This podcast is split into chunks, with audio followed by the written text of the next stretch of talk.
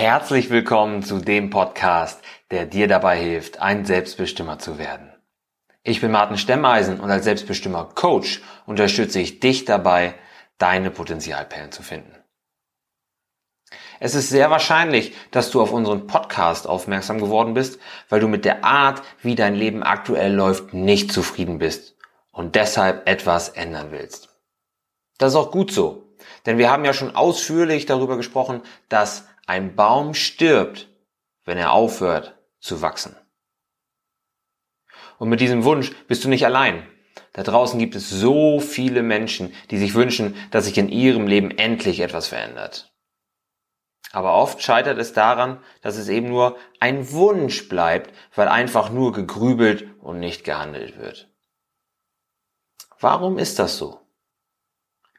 Warum scheinen die Vorhaben mancher Leute schon von vornherein zum Scheitern verurteilt zu sein?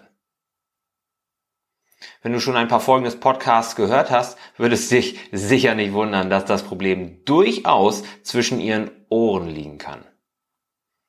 Klar, es könnte an der fehlenden Motivation, an unrealistischer Zielsetzung und schlechter Planung scheitern oder durch fehlendes Handeln einfach nicht vorwärts gehen. Das sind alles plausible und auch durchaus häufige Gründe, warum der Traum von positiver Veränderung für viele bisher nicht wahr geworden ist. Aber daneben gibt es auch noch andere Fallstricke. Weniger offensichtlich vielleicht, aber dadurch nicht weniger gefährlich für ihre und auch für deine Träume. Wenn ich Leute nach ihrer Motivation frage, ja, also warum sie etwas Bestimmtes verändern wollen, kommen bei manchen von ihnen bestimmte Antworten, bei denen bei mir alle Alarmglocken schrillen, aber sowas von laut. Darunter sind so Sachen wie zum Beispiel, mein Chef weiß meine Arbeit nicht zu schätzen und bezahlt mich viel zu schlecht. Oder vielleicht im privaten Umfeld Dinge, die, die genannt werden, könnten da sein. Mein Mann oder meine Frau geht bei jedem Scheiß direkt an die Decke. Oder wie sieht's im gesundheitlichen Bereich aus? Ne? Da kriegt man dann vielleicht so Antworten wie, ja, ich würde ja gern was gegen das Übergewicht machen, aber das Studio, das Fitnessstudio, ist viel zu weit weg. Fällt dir an diesen Aussagen irgendwas auf? Irgendwas Bestimmtes, irgendein Muster vielleicht? Ja, ich löse das gerne auf. Es sind immer die anderen schuld. Irgendwie. Natürlich ist das jetzt jeweils nur eine Aussage, die ohne weiteren Gesprächskontext schlecht einzuordnen ist. Aber kommen solche Formulierungen im Gespräch häufiger vor, ist es wahrscheinlich, dass diese Leute die Schuld für den Ist-Zustand in externen Faktoren sehen. Oder mal ganz platt gesagt, für sie ist die Badehose schuld, dass sie nicht schwimmen können. Indem du die Schuld bei anderen Leuten oder in widrigen äußeren Umständen suchst, klammerst du die Option, dass du vielleicht, ganz vielleicht, eine Mitschuld an der Situation haben könntest, großzügig aus. Ich meine, erkennt wirklich selbst ein Blinder, dass dein Chef daran schuld ist, dass dein Job so scheiße ist? Und ist es wirklich für jeden Außenstehenden so glasklar erkennbar, dass dein Partner schuld daran ist, dass ihr so oft streitet? Jammern, jammern ist einfach, ne? Jammern ist bequem und durch Jammern bekommst du Aufmerksamkeit, Mitleid und sicher auch Zustimmung von Kollegen, Freunden und Verwandten. Da wird dann gerne in die gleiche Kerbe gehauen, ne? So, ja, Mensch, dieser blöde Chef, und was denkt er sich eigentlich? Und ja, dein Mann, der war doch schon immer voll der Kronprinz und der lässt sich doch schon immer alles hinter, äh, hinterherräumen und so. Ja, das wird dann gern bestätigt und man bleibt da so ein Stück weit auch vielleicht in der eigenen Filterblase. Die anderen bestätigen dich darin, dass du eben nicht Schuld hast und stellen die Fehler der anderen heraus. Derjenigen, die tatsächlich, ganz unabhängig betrachtet, objektiv die Schuld haben. Oder doch nicht? Auf diese Weise machst du dich leider zum Opfer der äußeren Umstände. Und indem du die Schuld allein bei anderen suchst, gibst du ihnen Macht über dich. Ganz egal, ob sie es wissen, beziehungsweise merken oder nicht und ob sie das dann vielleicht auch nutzen oder nicht. Ja, was meine ich mit Macht? Ganz deutlich wird das, wenn man überlegt, wie sehr die eigene Laune zum Beispiel von der Anwesenheit mancher Personen abhängig sein kann. So gibst du deinem Chef zum Beispiel die Macht, deine Laune so richtig abstürzen zu lassen, sobald er ins Büro kommt, sobald er mal nicht auf Dienstreise ist und so weiter. Für mich klingt das nicht besonders selbstbestimmt. Indem du so tust, als könntest du an der Situation nichts ändern und sie null beeinflussen, erlebst du einen Verlust von Kontrolle, der sich extrem frustrierend und frustrierend und sogar deprimierend anfühlen kann. Ja, so, oh, ich kann da eh nichts dran ändern, es ist halt so, da kann man nichts machen. Ja, es liegt alles an meinem Chef, wenn sich doch bloß mein Chef ändern würde, wenn sich doch bloß mein Partner ändern würde, aber ich, ich kann da halt nichts tun, dann bist du nicht in Kontrolle. Und das frustriert, das deprimiert. Der große Fehler liegt also darin zu glauben, dass sich etwas ändern muss. Der Chef, der Partner, äußere Umstände. Um ein Selbstbestimmer werden zu können. Wenn du in Wirklichkeit dich selbst ändern solltest. Nochmal, der große Fehler liegt darin zu glauben, dass sich etwas ändern muss, wenn du in Wirklichkeit dich selbst ändern solltest. Du solltest dich immer, wirklich immer fragen, welchen Beitrag du geleistet haben könntest, dass die Situation so werden konnte, wie sie jetzt eben geworden ist. Das erfordert natürlich ein gewisses Maß an Selbstreflexion und auch die Fähigkeit, sich ein Stück weit von den eigenen Emotionen und Meinungen frei zu machen. Du musst dich vielleicht auch mal in jemand anderes hineinversetzen, einen anderen Blickwinkel einnehmen und eben nicht total auf deinem Standpunkt beharren. Wenn du aber gar nicht erst in Betracht ziehen willst, dass du eine Verantwortung für den Verlauf der Dinge hast, dann wirst du immer wieder auf deinen Standpunkt bestehen und andere Blickwinkel und Deutungen der Situation nicht zulassen.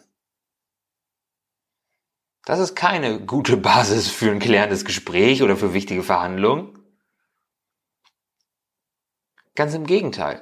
Durch diese Einstellung wirst du zum Teil des Problems, statt ein Teil der Lösung zu sein.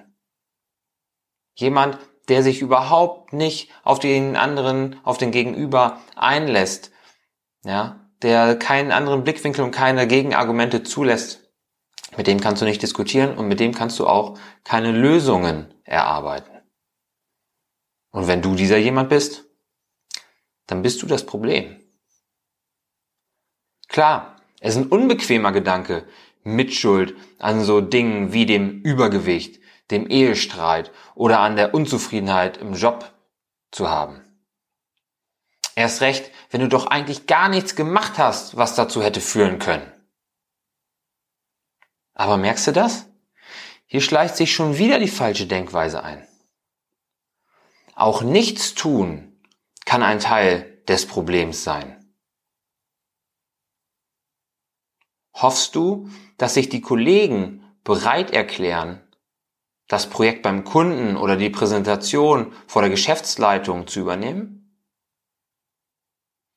Erwartest du, dass du neue Aufgaben mit klaren Anweisungen und Deadlines zugeteilt bekommst? Sagst du deinem Partner selten oder nie, wie wichtig er für dich ist? Und bist du zuversichtlich, dass der Bluthochdruck durch die neuen Tabletten schon irgendwie besser werden wird? dann mach dich dein Nichtstun mitschuldig an der Situation. Warum sollte dir dein Chef eine Gehaltserhöhung geben, wenn du nie die Initiative ergreifst und Verantwortung übernimmst? Wie soll dein Partner bitte die Beziehung alleine retten, wenn du schon lange nicht mehr daran mitarbeitest? Und wie können Tabletten die die reinen Symptome lindern, bitte die Rettung sein, wenn du nichts gegen die Ursachen tust. Du musst endlich Verantwortung für dein Leben, für deine Handlung und auch für dein Nichtstun übernehmen.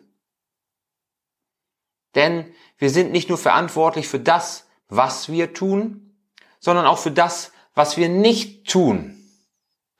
Respekt an dieser Stelle an Molière, der das so passend auf den Punkt gebracht hat und damit den Nagel wirklich auf den Kopf trifft. Das heißt, dass du anfangen musst zu agieren, statt immer nur zu reagieren. Mach den ersten Schritt, von dem wir doch alle wissen, dass er der schwierigste ist. Statt immer nur darauf zu hoffen, dass ihn jemand anders für dich tut oder dass sich das Problem magisch in Luft auflöst. Lindere den schwelenden Beziehungsstreit durch eine ehrlich gemeinte, und das ist wichtig, das ist wirklich wichtig, das muss ehrlich gemeint sein, durch eine ehrlich gemeinte, liebevolle Geste. Das muss nichts Verrücktes sein. Ein liebes Wort, ein Lächeln, ein Mitbringsel oder ein Teilschuldeingeständnis. Das Teilschuldeingeständnis kriegt dicke Bonuspunkte von mir. Im besten Fall setzt du dadurch eine Positivspirale in Gang, die der Ausweg aus dem Streit sein kann. Oder im Job. Melde dich freiwillig, um den Hut für eine wichtige Teilaufgabe des Projekts aufzukriegen. Signalisier Leistungsbereitschaft, indem du Lösungen vorschlägst statt dich an Problemen aufzuhängen. Und nein, das ist jetzt auch kein Aufruf zu einer kompromisslosen 70-Stunden-Woche, ne? höher, schneller, weiter und so. Ich finde es persönlich lächerlich, dass Eff Effektivität an vielen Stellen an der Präsenzzeit gemessen wird. Und ich begrüße es, wenn Leute pünktlich Feierabend machen.